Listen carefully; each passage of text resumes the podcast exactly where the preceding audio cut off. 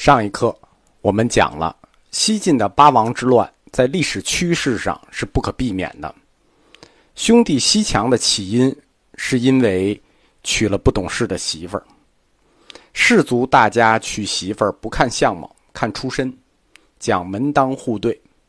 晋惠帝司马衷的皇后是另一个世家，长安军区司令、长安镇守贾充的女儿贾南风，巨丑、巨胖、巨矮。性格还特别差，史书说貌丑而性妒。贾南风专权，最终激发了西晋末年的八王之乱。八王之乱，它前后呢要分两个阶段，共历时十六年。第一个阶段以击杀贾南风结束，时间比较短，从元康元年三月到六月，就三个月时间。公元二百九十一年。第二个阶段。的目标就是夺取政权了，那就是大乱。自元康九年到光熙元年，七年时间，就是从公元二百九十九年到三百零六年。西晋政权的灭亡呢，也不能全部怪到贾南风身上。中国自古误国，一般都是爱往女生身上泼脏水。贾南风同学的脏水是要泼的，但是西晋本身它就有两大不稳定的因素存在，一个。是它的人口比例问题，它的人口比例失调。因为经历了汉末和三国大战之后，关中汉族的人口大大减少了。因为战争的需要，各地的士族都征调了大量的外族战士，胡族的，因此引起了中国人口结构上的第一次大变化。这是以前没有的，外族纷纷内迁，中国北方异族人口激增。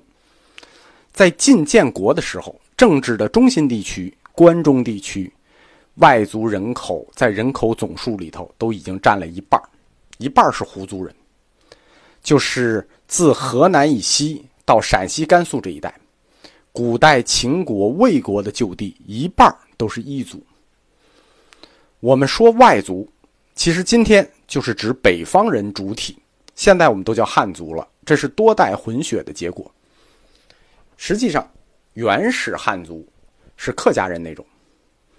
这种人口比例的失调，就是此后南北朝北方外族政权可以建立的基础和理由。第二个原因是晋惠帝本人。晋惠帝本人他由于是近亲结合，他有点弱智，各地还分封了一堆他能干的哥哥，有亲哥，有亲弟，有堂哥，有堂弟，强臣弱主。强臣弱主的格局是注定要乱的格局。西晋末的八王之乱，司马家的王族都参与了。其实不止八个王，更多。他们的主要代表是八个：汝南王司马亮、楚王司马伟、赵王司马伦、齐王司马炯、长沙王司马懿、成都王司马颖、河间王司马昱、东海王司马越。八王，你听这些。封号八王的封号，其实我们大概可以在中国地图上确定当时西晋八王之乱战乱的区域。汝南王，汝南是哪儿？河南驻马店。楚王湖北，赵王河北，齐王山东，长沙王湖南，成都王四川，河间王这也是河北，河北北部，东海王江苏北部。那么这八王之乱，我们基本上就把战乱地区就都能画出来了。八王之乱之后，那西晋就灭亡了。我们在地图上画完之后，就知道哪个区域没有打仗，就是以长江为屏障的长江下游地区，今天的江苏、浙江一带，又平安又富裕，这就开始了中国政治经济中心的第一次南迁。魏晋南北朝，由此就进入了它的第二个历史阶段。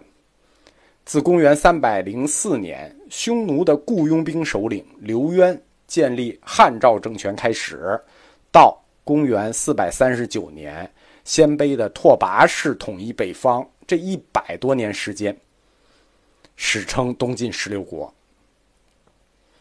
公元三百一十七年，就八王之乱以后，镇守建康，就是今天南京的琅琊王司马睿。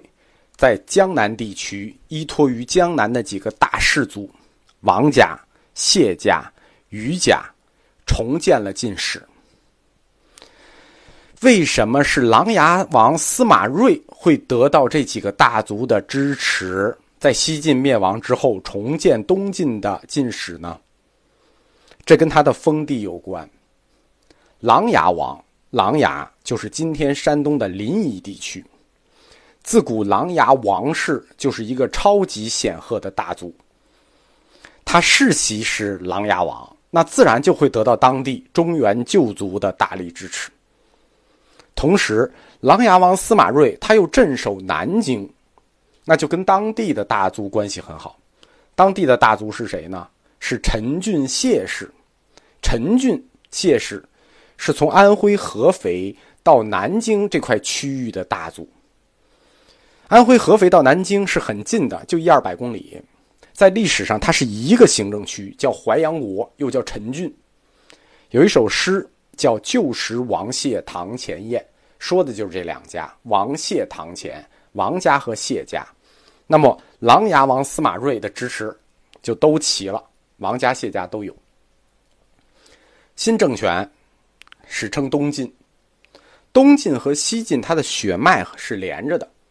跟南北宋一样，南宋、北宋也是没有打断，血脉是连着的。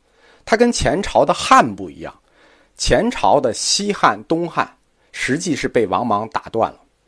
前面的汉、西汉的刘和后面的汉、东汉的刘，他们之间的关系并不大。别看都姓刘，有关系其实是攀附出来的。而晋朝不一样，宋朝不一样，它血脉是连着的，是一家因此，这个时代。中国的中央政权就是晋，因为晋没有灭，没有西晋这一说，这是后世说。北方那就是没有血统意义上的中国，用国民党的话讲就是沦陷区。东晋十六国是站在大一统的文化观上去说的，后来北方政权也明白是怎么回事了，对吧？你不能这么说，为什么？名不正则言不顺。中央政权还叫晋，你叫东晋十六国，凭什么你就是中国？那我们也是中国。十六国这个称呼实际是后来史学家叫的。很显然，这十六国都完蛋了，只有完蛋了，史家才能挨个数，对吧？南北朝北魏的史家崔洪写了《十六国春秋》，五梁四燕三秦二赵合并，汉夏为十六。